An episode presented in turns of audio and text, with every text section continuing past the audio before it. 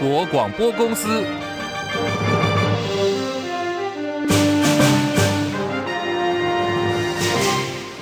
大家好，欢迎收听中广新闻，我是黄丽凤。新闻开始关注的是中国大陆持续就金厦海域船只翻覆事件出招。大陆渔民是在本月十四号非法越界闯入了金门海域，遭到我方海巡盘查的时候意外翻覆，造成两名大陆船员死亡。这起海事争议引发两岸关系紧绷，到现在呢都没有看到有缓解的迹象。今天这个纷争已经进入到第十二天了，双方前后举行了七次的闭门会议，可是呢，谈判都是破裂的，陷入僵局。陆方家属要求我方必须要公开道歉，死者的遗体跟渔船要一起送回大陆。不过海巡署方面说，一切要等检方调查结果出来。在此之前，如果我方先道歉，恐怕会影响到事实的认定。根据了解，陆方家属的这个代表团来台湾签证已经到期了，不过现在呢是给予延期。七名团员包括是晋江红十字会的秘书长曹荣山、高级顾问李朝辉，还有两。名家属代表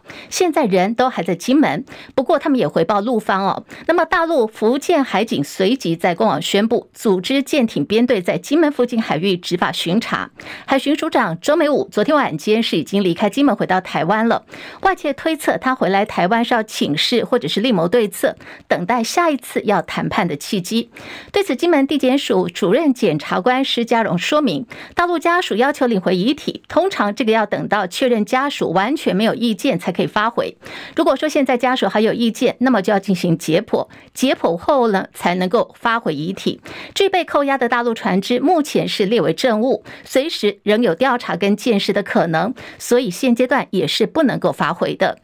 就在这个时间点，国民党副主席夏立言今天率团到了大陆去访问。他说，有适当机会，他会为最近金门海域陆方民众不幸两人死亡的意外，向对岸来表达哀悼，也呼吁要尽快的还原事实。我想说，法治这两个字就代表了一切。我当然，我们有机会就会把我们适当的立场找出来。我们只是希望，这个在这个调查、在司法处理的过程当中，我们要尽快的还原事实。啊，今天不论从情理法各方面来讲，我们的确有这个责任呢，要尽快的把事实还原，该有的公道就要有。而大陆渔船在金门越界翻覆事件延烧之际，传出民进党干部跟中国大陆学者进行了一场视讯交流，也意外促成了两岸冰冻期罕见的民共对话。对此，国民党主席朱立伦说：“从蓝营的立场，保持着是欢迎的态度，呼吁民进党党主席，也就是准总统赖清德，必须要公开宣誓反对台独、废台独，不要再说一套做一套了。”张伯正报道，民进党中国事务部主任吴俊志昨天在一场两岸学者共同与会的线上讲座上，表达台独党纲已经是历史文件，不必再另行宣布台独。对此，国民党主席朱立伦表示，民进党跟中国共产党的接触，从我们的角度看，对两岸我们都是欢迎的。但是从过去到现在，民进党都是说一套做一套，最好赖清德主席公开出来讲。第一，民进党反对台独，废除台独，未来也不会支持台独，同时也不会实质推动台独。事实上，民进党在这几年为了政治的目的，不断用去中化、反中化、抗中化来达到他的政治的红利，那造成了台湾内部的纷扰，也造成两岸关系的危机。朱立伦说，民进党如果真有心检讨，就应该把事实公开说给台湾民众听，无需在民共交流的时候才讲出这么一套。至于国民党副主席夏立言启程访陆，却遭绿营狠批，中共意图推进台海内海化，国民党却顺着老公的逻辑配合演出。朱立伦反酸，民进党除了抹红，已经没有别招。对于近来金厦海域事件，他说国民党有责任尽快化解冲突，也同时表达我方对两位大陆罹难者应有的哀悼，这是基于人道和两岸和平立场，国民党一直都在做的事。中广记者张伯仲。台北报道，好，这场民共对话时间点是在昨天，也是蔡英文跟准总统赖清德的政权交接，绿营党务人士跟大陆学者第一次进行对话跟交流。代表民进党向对岸发声的吴俊志是谁？他是台大政治系博士，研究领域是国际政治经济发展。他的妻子是民进党新潮流派系现任北市议员简淑佩。中国广播公司六点新闻夜。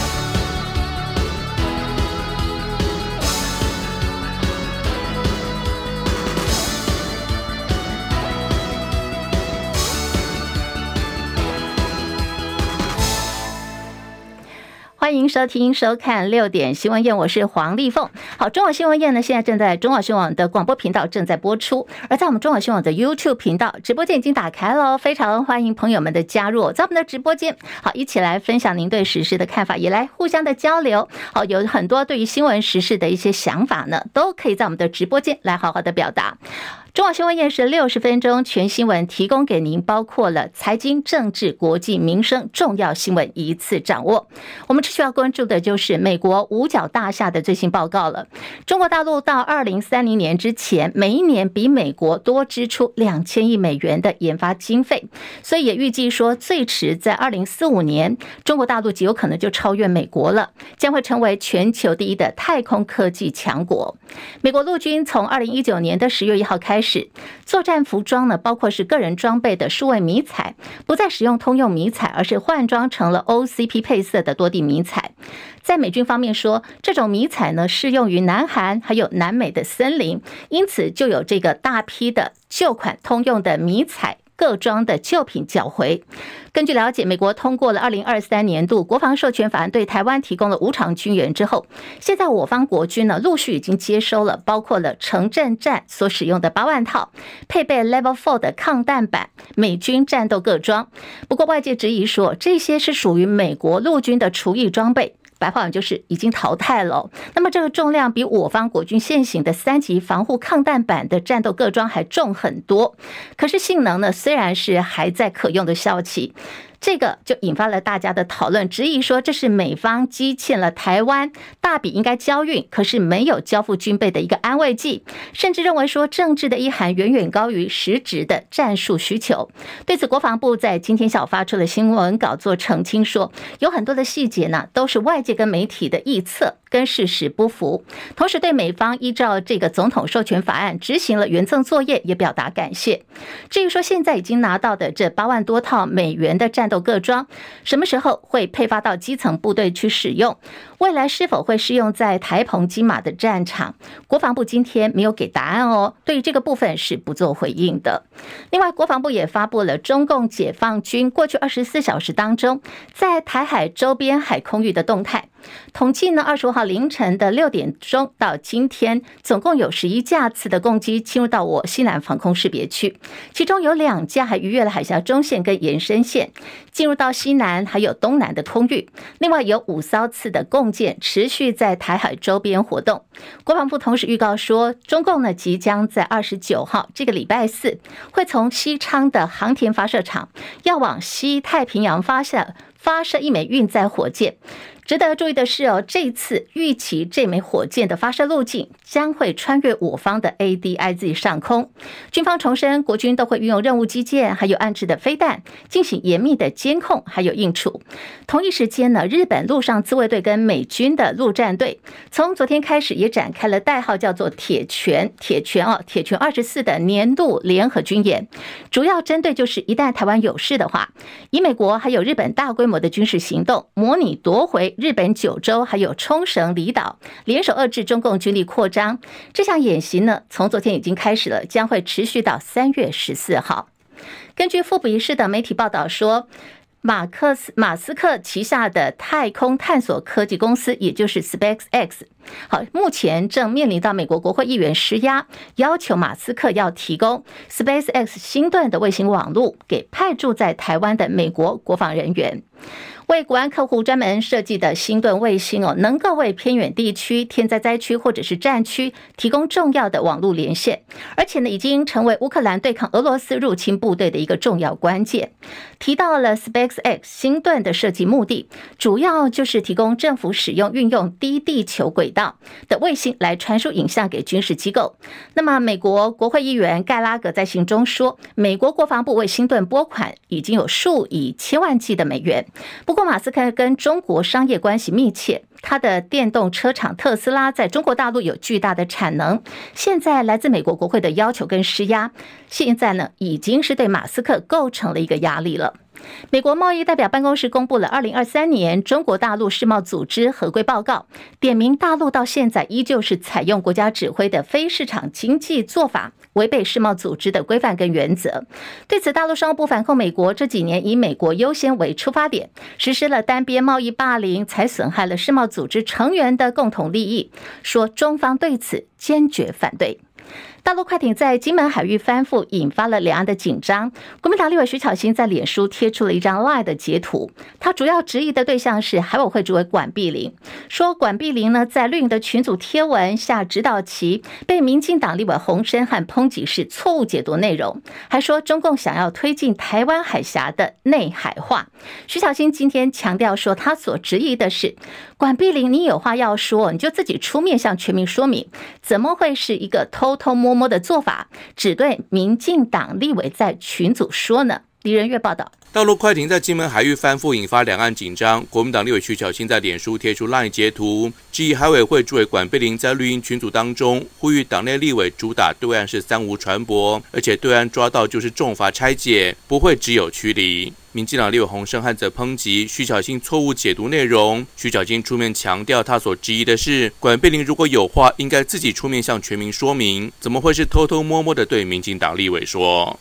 管碧玲主委是不是都应该向全民来说呢？为什么有话只能偷偷摸摸的跟民进党的立委说，不敢站出来跟全民说？对洪胜汉认为海巡有没有密录器和意外无关，一切都是中共要导向海巡执法不当，更是要将台海内海化。徐小新对此强调，如果当时船上有监视器和密录器，只要公布影像就能够一翻两瞪眼，不但可以降低两岸冲突，更能够说服全台民众支持海巡的正当执法。这其实才是真的保护海巡弟兄以及我们的渔民。中广记者李仁月在台北报道。好，另外发生的还有国民党立委王鸿薇。王鸿薇今天说，金马鹏分属密录器的配副数只有三百九十八台，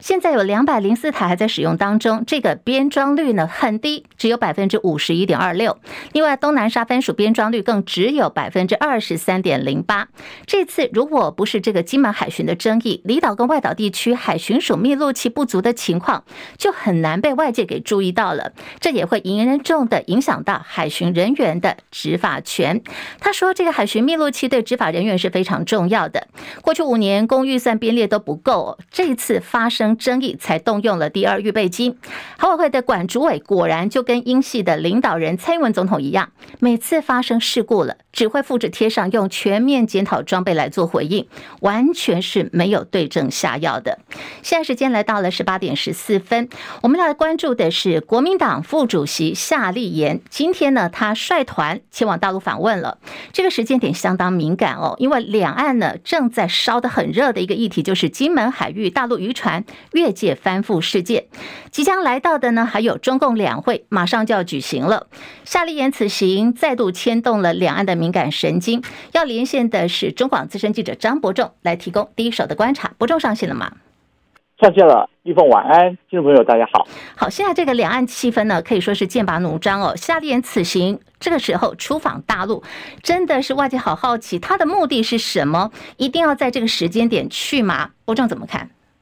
是啊，呃，其实过去很多人都已经注意到了，呃，国民党副主席夏立言呢，好像只要一碰到一些重大一些大事的前后，他就一溜烟从台湾消失，同时随后呢在对岸现身，呃，表面上理由。几乎都是排好的行程啊，呃，通通常是分别会到多座不同城市去探访或者去慰勉台商啦、台生或是台胞，呃，每趟时间也蛮长的，总会有七到十天，有时候甚至还长达两周啊。呃，偏偏他选择的时机点都非常敏感啊。其中，我想最为众人所知的，应该就是去年八月二十八号，呃，这个时间是什么呢？是红海创办人郭台铭为了参选总统宣布展开连署之后。隔两天，夏立言就在八月三十号啊、被安排到山西运城的关圣帝君祖庙参访，呃，似乎暗示祖籍山西，同样也笃信关公的郭董呢，特别是国台办主任宋涛，他在结这个他特别走到这个结义图石碑，念出那段誓词，大家应该都会记得啊，背义忘恩，天人共戮这八个字，暗指郭董是不是失信背义啊？我想。应该没有几个被点到名的人不会背脊发冷吧？哈，呃，另外呢，在二零二二年八月初，我们知道这个是前美国众议院议长裴洛西访台，结果促使中共发动围台军演。夏立言随后，即便在这个陆委会这些单位的劝阻，啊认为可能会混淆国际社会对台湾面对威胁的认知啊，这样的一个劝阻下，他还是如期在八月十号出发登陆。呃，不过基于这个时机敏感，当时据说他取消了原本预计的好的这个北京行程，但还是让当时身兼民进党主席的总统蔡英文批他说，这是向国际社会传递出错误的讯息。呃，那么另外呢，像在去年二月上旬，我们知道这个时间点。总统大选已经开始升温了。夏立言呢，他率团访中的时机点又适逢大陆呃探测气球被发现飘过台湾上空之后，那么当时呢，各种对台文攻武吓的手段好像也没少过，就连美国总国务卿布林肯当时也决定要推迟他的访中行程，但是夏立言却还是如期出发，呃，甚至还当时还见了我们知道是对中共来说是很重要的一个人物，这是中共中央政治局常委王沪宁和中共国台办主任宋涛。即便到了选前了，到了总统距离总统大选倒数一个月，在去年的十二月中旬，他还去大陆了，而且一去又去了半个月啊！呃，有甚至还有人说国民党说，是不是站到最后阶段，银弹已经见底了，所以特地跑到对岸去掉头寸。在在蓝营方面呢，呃，则宣称，呃，中共国台办在十二月二十二号宣布要恢复屏东石斑鱼，恢复输往大陆，这些好像都是夏立言那趟去的功劳。不过，其实更多人注意到的却是。北京当局又在十二月十五号提前公布对台贸易壁垒的调查结果。呃，不管怎么说啊，单单去年一年之内，他就连续去了大陆四五次。呃，别说绿营拿来大做文章，就连一些蓝营小鸡，特别是一些中南部年轻选将，都忧心，如果这样下来，你可能连自己的选情都会被连累到，所以纷纷叫苦连天了。其实，不论夏立言跟国民党中央怎么解释，解释到光明正大，我们还是不能不说相关的次数和时间点。确实都巧合到让人家难以置信的地方啊！那，但是后来发现，好像国民党也已经不太在乎选战中会不会被贴上亲中卖台的标签。嗯，或许我在猜，会不会是党内几度濒临分裂？那么后来呢？大家都知道，又被蓝白河破局搞到焦头烂额，所以国民党根本已经无暇顾及这些外在的挑战或者质疑了。呃，不过话说回来，我们这一次看到夏立言出发的时间碰上的却是刚刚立凤有提到了。就是两岸在金厦水域酿成对岸民众两死啊啊！中共又有有意，似乎有意把整个事态给扩大，让两岸之间行之多年的禁限制水域，是不是趁机否定推翻之际啊，发生了这些问题？那么甚至可不可能还传出会进一步推动所谓的台海内海化？在这个时机点呢？哎，夏立言他又出发了，但他出发前的口径还是跟过去没有什么不一样啊，还是强调这趟大陆行呢，早就在年前就已经排定了。主要还是在于探视，并且向台商、台生跟台胞去拜个晚年啊，呃，感谢他们长期以来对国民党支持。不过，夏立言他也没否认这次刚好碰上这个非常不幸的这个金夏水域发生的这事端啊，造成不幸造成死亡的事端。所以，呃，原本是计划并没有计划要和中共重要官员见面的，但如果可以见到面的话，啊、他说当然无可避免会谈谈到这个议题。呃，同时他说他会借这个机会，也会对两位不幸被溺毙的渔民向家属表达哀悼，同时也希望两岸之间呢不要让敌意螺旋持续的攀升啊。如果呃我们从不同角度去看当前情势的话，有人会觉得夏立言这次访中呢，尽管蓝营终究还是在总统大选当中败北了，但是至少拿下国会最大党跟政府龙头啊，足以对台湾政情发挥比以前更大的影响力啊。也因此啊，对于北京中南海来说，理应啊蓝营的底气会更足，不会动辄就遭对岸无视啊。所以，北京接下来会怎么样看待像这样的国民党啊夺回执政权失败，但是却对政局可能拥有更多的话语权？北京呢会想怎么和像这样的国民党打交道？哦、这当中当然也会牵涉到，虽然都是同一个夏令营啊，究竟他是配合中共的统战演出呢，还是对岸也能在某种程度上？听进去他所带去的讯息啊，如果我们大胆呃可以可以采用这个这回金厦争端的协商结果来评断的话啊，呃或许也可以借这个机会考验一下呃国民党经常宣称是不是他们所谓的双 D 或三 D 策略，不管怎么说，就是其中一个 D 就是 dialogue 就是对话，呃两岸之间对话成效，是不是借这个机会好好检视一下？呃不愿和民进党政府重启协商的北京当局又怎么去透过和国民党之间对话影响到？台湾政局走向啊，是不是能够把某些 credit 做给国民党啊，比如说像蓝让让蓝营在两岸沟通上的分量跟可信度能够增加，还是只是想把部分被民众视为亲美啊，对不起是亲中以美的蓝营呢，最后才沦落到只能当成北京中南海的传声筒。其实说穿了，台湾民众对当前两岸情势啊，可能这种混沌不明的忧虑，可能已经蓄积很久了。那么一方面呢，我们知道民进党政府在海巡单位对事件真相跟后续议题发酵的处理态度，让人逐渐产生很多的疑虑和不满哦。呃，甚至连最起码前面立峰我提到，最起码或许只要公布应该就能够快速止血的一些侧录影像都没有办法提出，或是不愿意拿出来。我们不知道到底是哪一个啊。现在眼界眼看，呃，中共想借强化海警执法的意图来操弄，呃。也透过操弄他国内的一些仇台的言论，这个情况其实蛮严重的啊！是不是设法把事态闹大？呃，整个绿营政府对这个却一筹莫展哦。现在只能担心对岸下一步会怎么出招。不过，另外一方面，我要特别要提到说，看来经常呃为重大议题奔走两岸蓝营上下，如果同样没能够发挥他的关键角色，呃，把一场可能会风云变色的台海波涛给稳定下来，同样也不会让人质疑。如果要说民进党是斗鸡的话，哦，那改换成国民党好像也没有能够发挥太大的功效，那何必又要换党做做看？所以蓝营掌握两岸的主导权，如果这样是拿去对比的话，如果看不出来有更更会高明的话，是不是到最后也会变成今后蓝营自己的压力？所以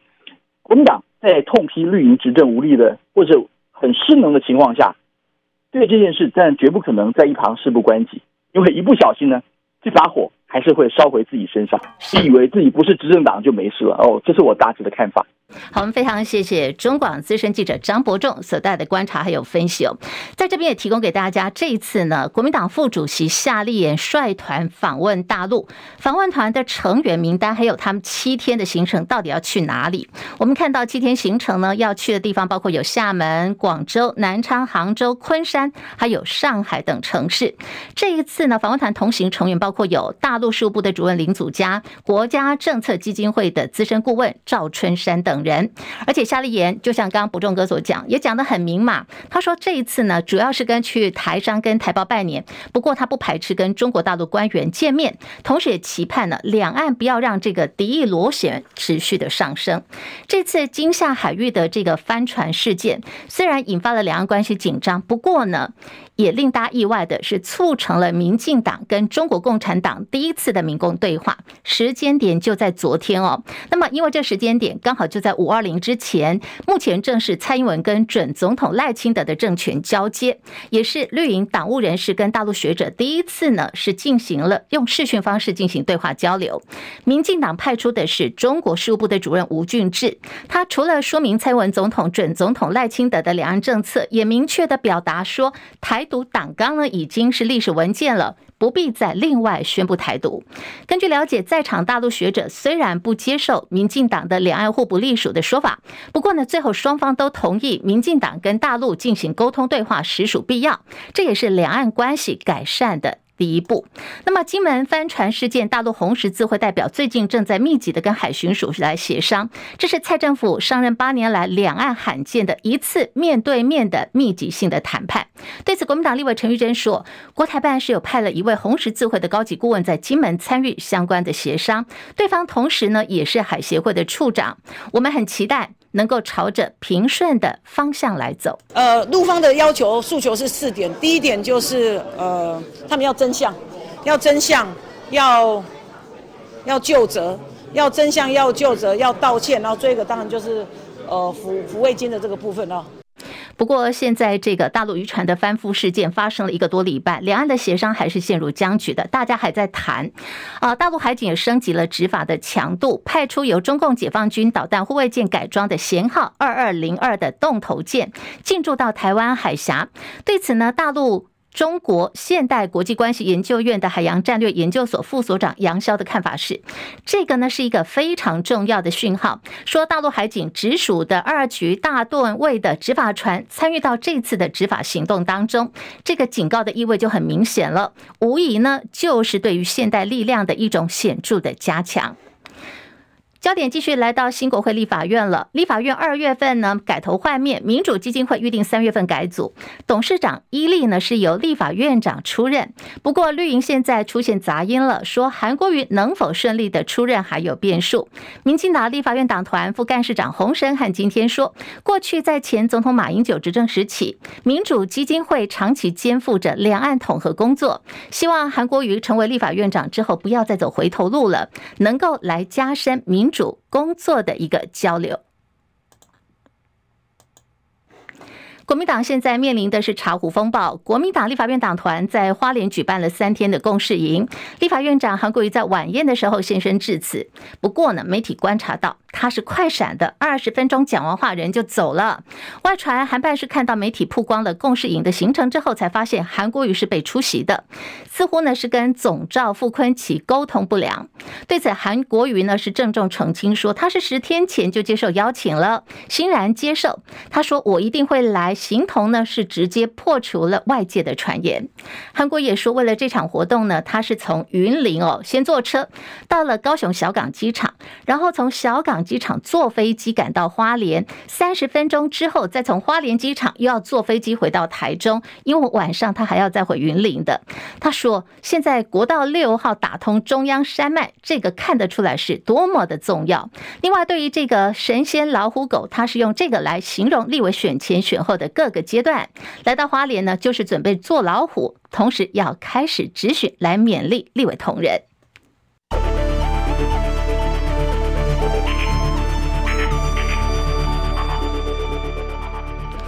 稍早收盘的新台币汇率呢，今天是升值了零点七分，以三十一点五四八兑换一美元作收。台北股市上涨五十八点，收在一万八千九百四十八点，涨幅百分之零点三一，成交量三千五百四十七点六一亿元。柜台指数涨一点三九点，来到两百四十七点九七点，涨幅百分之零点五六，成交量一千两百五十点四四亿元。日本股市涨一百三十五点，收在三万九千两百三十三点，涨幅百分之。是零点三五。好，今天看到包括了韩股、还有港股、陆股，通通走跌。印度股市也跌得蛮凶的哦。韩国股市下跌二十点，收在两千六百四十七点；港股下跌九十一点，一万六千六百三十四点。大陆股市，上海综合指数下跌二十七点，收在两千九百七十七点。深圳成指是收在九千零六十六点，小跌三点。印度股市大跌了三百五十二点，七万两千七百九十点。在国际汇价方面，欧元兑换美元一点零八四七，美元兑换日元一百五十点六三，一美元兑换七点一九六五人民币。黄金价格最新报价每盎司两千零三十四美元。以上是最新的财经资讯。台经院发布了景气动向调查，今年的一月。也就是上个月的制造业、服务业跟营建业三大营业气候测验点，可以说是连面上扬的。呈现给大家看的就是三阳开泰。景气预测中心主任孙明德说，目前景气就跟天气一样的乍暖还寒，不过呢，已经发现喽，变暖的速度增加了，外需开始回温，支撑台湾的经济成长率往百分之三迈进。张佳琪报道，台经院公布一月制造业营业气候测验点九十八点零五点。连续两个月上扬，服务业营业气候测验点九十三点九七点，连续三个月上扬；营建业营业气候测验点一百零六点四九点，也是连续三个月上扬态势。台经院景气预测中心主任孙明德表示，原本去年下半年有点担心，十一、十二月开始制造业景气似乎又有点遇到阻碍，但是上坡路虽然走得颠簸，上坡的途径没有改变，制造业景气还在。持续往上，表现越来越好。孙明德说：“但今年看起来，外需也开始逐步的回温，支撑台湾经济往百分之三以上迈进。”台经院院长张建一说明，景气慢慢变好，虽然没有前两年增速那么快，主要是因为中国、美国、欧洲、日本的通膨虽由高点回降，物价仍处于高档，或多或少压抑需求。但是新兴科技应用确实带动景气反弹，期待 AI 的应用更广，也把传产带上来。他认为今年出口跟投资都会成长，制造业与服务业成为推动 GDP 的双引擎。中广记者张佳琪台北报道。台糖梅花猪肉片过年前被检出了瘦肉精西布特罗，那么中央抽验了九百多件哦，都是零检出，瘦肉精变成了罗生门，进一步也演变成了中央跟地方之争。对说有猪农在抱怨说，因为瘦肉精的事件影响到猪肉的销售。台中市长卢秀燕对行政院副院长郑文灿，他下了邀请函说：“哎，听说郑文灿很喜欢吃酸菜白肉锅，很欢迎郑副院长来台中一起来吃火锅。”院长、副院长可能都忙，新闻没有办法完全追踪。其实爬出新闻很早就可以发现，台中市食安处很早就说瘦肉精排除实验室污染的可能。我想他最主要是要释出善意。那台中锅烤也很有名，副院长喜欢吃这个酸菜白肉，台中有好几家的酸菜白肉锅非常的有名。几年前我有请过当时的卫福部长陈时中吃酸菜白肉锅，陈时中部长吃的高兴的不得了。啊，我们双方会来进行联系，请郑副院长。台中来吃个锅。哇，这个晚餐时间，听到市长妈妈说台中的这个酸菜白肉锅很有名，很好吃哦，听到肚子都饿了。那么对于这个卢秀燕邀约一起到台中来吃个锅，郑文灿的回应是什么呢？为什么跟卢秀燕一起在台中吃火锅？呃，挺台糖，挺猪农，那我们本土这个优良安全的肉品哦，应该得到支持。那这个事件，专家会议会做成调查报告。那目前并没有任何证据显示，哦，西布特罗有流向这个畜牧养殖。那我想，呃，最后的报告仍然要等到调查的小组的结论。好，不过我想，呃，现在选这个过年已经结束了，我们希望能够让这个猪肉的消费，好，能够回到正常的水准。我们很多本土的猪肉美食，我们希望能够一起来享用啊！让幕僚来联络。卢市长说这个是单一事件，那目前所有的检体也只有台中的食安实验室这一块猪肉验出哦。那这个事实已经确认了，那不管用什么表达方式哦，都不会改变这个事实。好，郑文灿说什么时间跟卢秀燕一起来吃这个酸菜白肉锅？现在就交给双方的幕僚来约约时间，看看什么时候来做安排了。那么，总统当选赖清德即将在五二零上任，首任的阁揆人选备受关注。郑文灿也被视为潜在人选，同样的被外界视为潜在的行政院长人选，还包括有文化部前部长郑丽君。郑丽君还有郑文灿双郑日前呢同台出席了新书发表会。对是否有可能接任行政院长，郑文灿态度很低调哦，不愿意多说，只说了谢谢两个字就走了。那么郑丽君则是强调他自己是热衷在民间智库工作，不了解赖主席的布局。民众党党主席柯文哲在大选落幕后，要求八位不分区立委要认领责任区。由于各个立委都有签署两年条款，有意布局二零二六年的县市长选举。民众党立委黄国昌今天说，二零二六他选新北市长，这绝对是个选项了。至于台北市长方面呢，台北市就留给黄珊珊。那我在广播节目上面说的是，我们每一个不分区立委都有自己的责任区，把国会的工作做好。把我们的责任区做好基层的组织，这是我们责无旁贷的责任。那既然我们建议说，哦，未来二零二六年，台湾民众党，哦，在六都也好，在一些重要的县市，包括了嘉义，包括了新竹，我们都应该推自己的人选。那作为作为台湾民众党的一份子，提出这样子的建议，党有需要，要我们那个时候下去站。当然就义不容辞。那至于是哪个选区，现在讲，我觉得都还言之过早。主持人后来进一步追问说：“那新北市是不是选项之一？”在刚刚那个逻辑下面，答案当然是，当然是选项之一。好，这是黄国昌说，二零二六黄珊珊再战台北市长，要挑战现任的蒋万安。那么民进党方面呢？前立委高嘉瑜日前已经表态，喊话民进党中央给他机会哦。今天高嘉瑜进一步说，只有他能够让台北市长蒋万安去选二零二八的总统。高嘉瑜表示，现在问题不在他，而是民进党要不要考虑。对他来说，如果有机会的话，当然是希望能够帮民进党赢下一席。乌俄战争届满两年了，乌克兰总统泽伦斯基罕见的公布，在过去两年当中，俄罗斯侵略乌克兰期间，已经有三万一千多名的乌克兰军人丧生。他也警告，如果美国不援助基辅，那么未来还将有数百万人被杀害。还说，俄罗斯最快在五月底，可能就会再发动新一波的攻势。而中东的战火方面，加沙走廊南部拉法地区有一百四十多万名的巴勒斯坦人深陷在以色列地面的进攻威胁。传出呢，先前几乎破局的停火协议露出了一线曙光。美国跟阿拉伯国家期盼能够在三月十号伊斯兰的斋戒月之前达成停火协议。根据外媒报道说，双方正在评估停火时间可能是六个礼拜。另外呢，会以女性、儿童还有病患为主的人质交换。以色列国家的代表团最近将会前往卡达来进行进一步的谈判作业。中广新闻网 News Radio，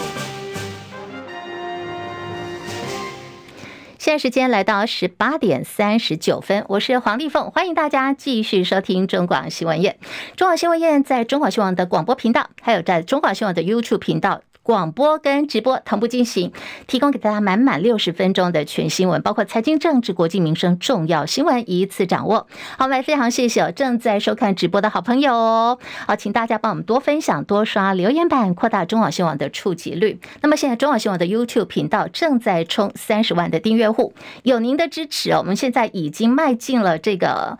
啊，二十八点六万已经破了这二十八点六万人的订阅哦，希望在大家能够多帮帮忙哦，我们要往三十万的订阅户一起前进了。好，终于是等到喽，不过呢，这次限期只有二十八天。这是麦当劳永远的一号餐，晚餐时间听到了麦当劳永远的一号餐大麦克。重磅回归了哦，那么这个大麦克呢，十五层无敌大麦克，它有这个十五层丰富的口感。我不是做广告，因为还真的蛮爱吃的。有四成的这个纯牛肉。这一次呢，回来它只卖二十八天哦，从二十八号开卖，限时二十八天时间。那么有这个消费者就跟麦当劳反映说：“那我们不吃牛的怎么办呢？”麦当劳这次也推出了鸡肉版的香鸡大麦克。食品安全真的很重要。最近这个。苏丹红辣椒粉可以说是全台流窜。新北市宝兴企业公司输了中国大陆河南省三和药业有限公司的辣椒粉，检出就含有这个苏丹红、苏丹色素三号。食药署今天发布最新下游业者跟回收统计，到昨天为止呢，总计下架封存的辣椒粉跟产品已经有一万九千多公斤哦。那么先前有这个虾味先中标，呃，在我们过去的周休假下棋，还有这个肉干的业者也是中标了。消费者在选购我们要吃的东西之前，大家一定要特别留心喽。卫福部健保署上个礼拜宣布，今年最新的药价调整，调整的品项有四千五百六十八项，调降的四千五百五十一项，调升的有十七项，这个金额来到了五十五点三亿元。那么药师公会全联会理事长黄金顺说，药价调整公布之后，有一家生产了十三项慢性病药品的厂商，因为有九项的药品被砍价，说他们打算要停产了，因为撑不下去，所以预估可能在半年后会发生一个缺药潮的情形。我预估这些在整个成本的范围内，利润不高的，应该生产的意愿不高。我们看整个在台湾，去年、今年药厂外销的比例升高。本土的药厂宁愿来做外销，在台湾利润不好的药品，他们宁愿不生产。今年四月一号砍药价，大型医院务必又会找厂商重新议价，重新议价，价格一定会再做一个调控。厂商已经药品的利润岌岌可危，医院又要议价，他怎么办呢？好，这是药师公会全联会已经发出警讯，说半年后可能会有这个缺药的风潮。可是呢，基层的声音，卫福部长薛岳元是说，今年调整药价品项是最年最少的了。调整金额，根据薛岳元的看法是，也只有五十五点三亿元。他认为影响层面呢，应该会比往年来的小。另外是有两个药品要开始回收了哦，有一个呢是有关于这个心肌梗塞还有中风中风的预防用药，叫做栓畅摩依定七十五毫克。另外有一个呢是这个使用在痔疮的栓剂日方痔疮栓剂，分别是因为说有检验出了不纯物，还有是日本的回收警讯哦，所以在今天食药署已经公布，通通都要回收。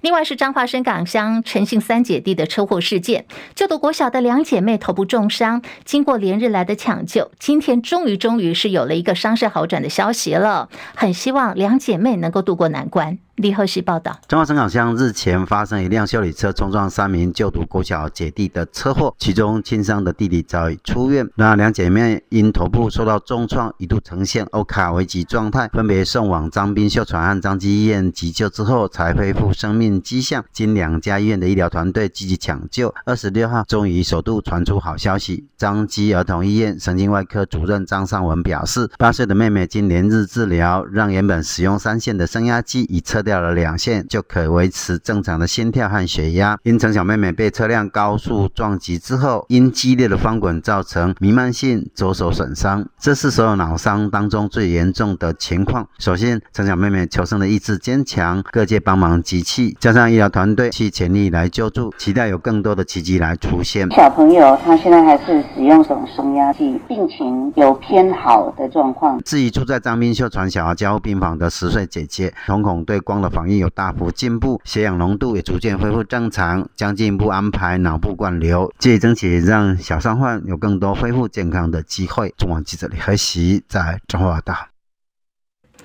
政坛焦点，在野党的蓝白合，国民党立法院党团表决通过，说可以礼让民众党一席赵伟。民众党团总召黄国昌今天说，民众党的立场是希望委员会尽快推动各项的改革法案，对于赵伟选举就尊重国民党团的党内民主程序。说民众党从来没有求过什么，也没有打算拿什么条件来做交换。李仁月报道，国民党立院党团在共识营当中表决通过，可以礼让民众党一席招委。消息一出，引发蓝营基层的炸锅。对此，民众党团总召黄国昌回应表示，民众党的立场是希望委员会能够尽快运作，推动各项改革法案。至于位置并不重要，而对于招委选举，也充分尊重国民党团的党内民主程序。我们从头到今天，其实都不强求，从来就没有去求过，或者是说。希望拿什么换什么，从来没有发生过这样的事情。对国民党立委赖士葆表示，他收到赖，希望礼让财政委员会，一直礼让给民众党团副总召黄珊珊。黄珊珊说，一切都是看媒体报道，他认为有事情可以联络，没有必要这样放话传话。而对于外界质疑，民众党除了黄国昌之外都是新科立委，怎么能够胜任召委的角色？黄国昌说，各个政党今年的新科立委都不少，民众党虽然表面上是新人，但是在各个领域都有专才。重要的是委员会赶快运作，很多行政部门违法滥权的责任都还没有追究。中广记者李仁月在台北报道。好，果然就像仁月讲的，这个消息呢，引发了蓝营基层炸锅。传说曾经要参选立委的这个小农林嘉欣，就在脸书发文抨击说，被羞辱的够不够？还不够吗？他甚至扬言呢要退党。林嘉欣说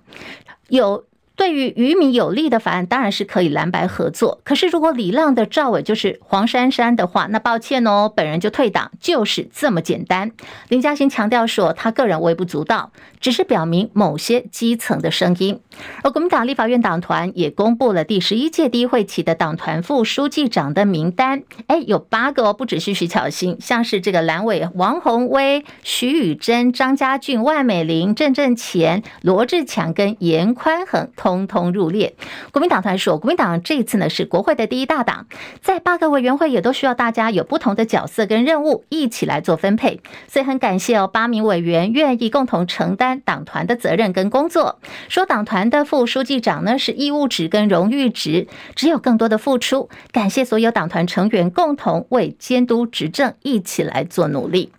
另外，在时代力量党方面，决策委员会是今天举行了改选之后的第一场会议，九名决策委员共同推举前立委王婉玉来担任时代力量党的党主席，宣布时代力量将启动二次创党工程，将会彻底检讨过去八年时代力量为什么会失败。王婉玉也说，现在党内还是有新台币好几百万元哦，好几百万这个左右的这个经费哦，希望可以号召更多支持者定期定额来支持。目前中央党部会搬迁到新北市党部的原党址，同时呢会继续寻觅在台北市看看能不能有个新家。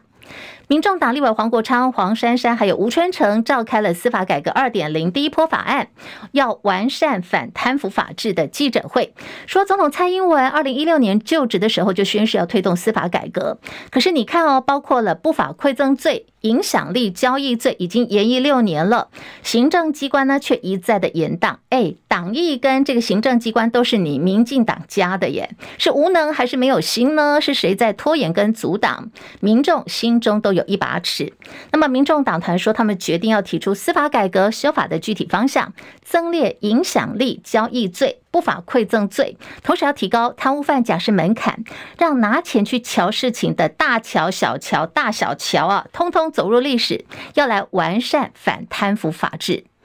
基隆东岸广场的产权争议还在烧，现任基隆市长谢国梁为此杠上了前基隆市长、现任内政部部长林佑昌，以及前德标的业主主妇公司 Net，两度登报纸广告指控基隆市政府招商违法的主妇公司 Net 呢，今天好是在这个报纸的头版刊登了道歉启事，道歉的对象有两组人马，说是要跟基隆乡亲还有台湾人民道歉。整个事件发展今天再度引发了关。注。那么内测委托律师陈义文是说，基隆市长谢国良不但没有办法交代程序问题，还恶意把整个事情导向了蓝绿纷争。所以，未来内测呢还会就产权的争议持续的追及，司法的这个程序方面，现在持续的在走。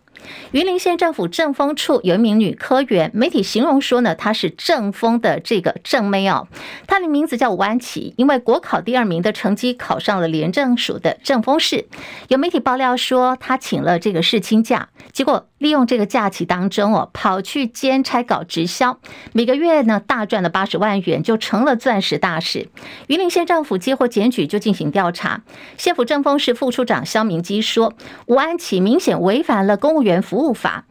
已经呢，当时已经在上个礼拜五二十三号提出辞呈了。那么云林县政府会召开考纪会来追究吴安琪的行政责任。媒体人周玉蔻前年主持节目，他宣称前中国小姐张淑娟涉及台北市长蒋万安父亲蒋孝严的绯闻案，揭露张淑娟的肖像、职业还有相关的个人隐私。国家通讯传播委员会 NCC 依照广播电视法违反个人资料保护法，裁罚民事二十万元，还有民事董事长。王明玉也被罚了五万元，民事跟王明玉呢都提起了行政诉讼抗罚，好，结果呢通通被台北高等行政法院驳回，不过两人还可以再上诉。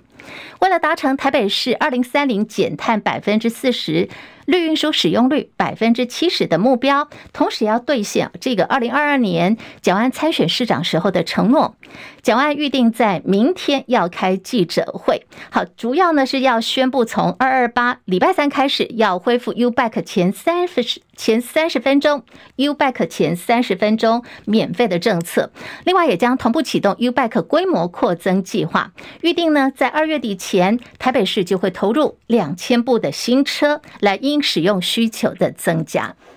高雄市一名女子呢，骑摩托车，她要骑去台南，结果她选择方式呢是跟着导航走，哎，不料呢误上了台八八快速道路跟国道三号。大家都晓得，这个摩托车呢你是不可以骑上国道的，途中还自己摔倒了受伤，消防局出动救护车将女子送医治疗。不过现在呢，她违规有骑上国道的部分，国道警察也要开单告发了。温良奎报道。这起机车误上国道又自摔的意外发生在二十六号中午十二点多。国道警察指出，四十岁的吴姓女子骑乘普通重型机车要前往台南，疑似因为路况不熟，于是跟着导航走，没想到却是从高雄大寮骑上台八八快速道路之后，转到国道三号，机车行驶到国三北上四百一十一点二公里屏东竹田路段时自摔倒地。国道警察竹田分队小队长黄志毅说：“于上述实地因路面新旧柏油铺设落差不平，致自摔。警方指出，女骑士自摔造成脸部跟双脚擦伤，由救护车送往医院治疗。幸好她自摔当下后面没有来车。国道警察说明，机车误上国道将因违反道路交通管理处罚条例，处新台币三千元以上六千元以下的罚锾。机车如果误上国道，应该要立即停靠路肩，并拨打一一零或是一九六八通报国道相关单位，以确保自身跟其他车辆的安全。另外，驾驶人设定导航时，也应该要注意切换汽车或是机车，避免发生机车误上国道的情形。中广记者温兰奎平东报道。在日本奈良东大寺附近哦，昨天发生了死亡车祸。当地土产商店七十九岁老板进货的时候，疑似因为误踩油门撞伤了前往当地旅游的六十二岁台湾男子，还有另外一名五十二岁男子。这名台湾籍男子送医之后不治。由于死者呢是跟着家人一家四口出呃出国到日本去旅游的，那么今天呢，旅行社说家人的行程就暂停在奈良要善后了，其他旅客的行程继续走。传出一名台湾籍男子在泰国遭到了枪杀，头部是被行刑式的枪决，留下了三个弹孔。这名男子被弃尸在素万那普机场附近的废弃餐厅。刑事局今天说，死者呢是去年二月份因为强盗过失伤害，还有被通缉的四十四岁男子石茂强。现在我驻泰国代表处已经联络了家属，前往泰国去认尸。刑事局还说，发现死者地点的这个废弃餐厅应该不是案发地点。现在泰国。警方持续的调阅当地的监录系统，同时也查访附近的民众，厘清案情。那么有关于嫌犯的行踪呢？据说现在最新已经锁定了。刑事局表示，我方呢尊重泰国方面的侦办进度，同时也会密切跟泰国警方保持联系，提供必要的协助。中华男篮昨天在亚洲杯资格赛对上了菲律宾，结果呢是在客场以五十三比一百零六。被血洗，被屠杀哦！这场比赛呢，我们只得了五十三分，那么输给对方五十三分，中场就是五十三比一百零六，真的很惨。好，这个网友呢很生气，说这根本就是马尼拉惨案哦！整队只有我们的队长刘铮得分有上两位数，缴出全队最高的十三分。赛后的刘铮情绪很失落，媒体就问他说：“是否还会再代表中华队打十一月份的亚洲杯资格赛的第二阶段呢？”他只说：“我比谁都难过，说希望回去之后呢，我们可以吸取这些经验，让球队能够变得更好。”迈阿密热火跟纽奥良鵜鹕二十四号比赛中爆发了肢体冲突，今天联盟正式祭出了惩处，都遭到不支薪禁赛一到三场不等的处分。游轮群聚有百人中标，这是挪威游轮的挪威之城号。经传有一百多人有集体出现了腹泻症状，其中有十五个人病况严重被隔离。那么现在这艘游轮是在摩里西斯首都的路易港外，不过当局是认为说他们存在着健康风险，不准他们进港哦。目前正在等待数名隔离者最新的采检结果，最快要到二十七号以后才会开放下船。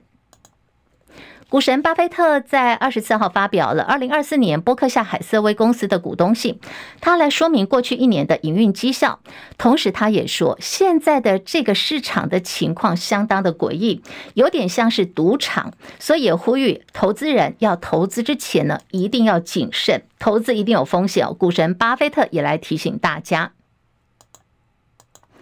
大学的学测成绩，明天早上九点钟就要放榜了。三月份进入到个人的申请阶段，学生团体 EDU 在今天邀集审查学习历程的大学招生，还有高中大学生代表来开记者会，炮轰学习历程档案商品化很严重哦。现在网络跟电商平台出现了许多高价代写。代做商品的营队还有产品哦，包套还喊价到十万元跟二十万元不等，也提醒这个教育单位一定要注意这样的一个乱象了。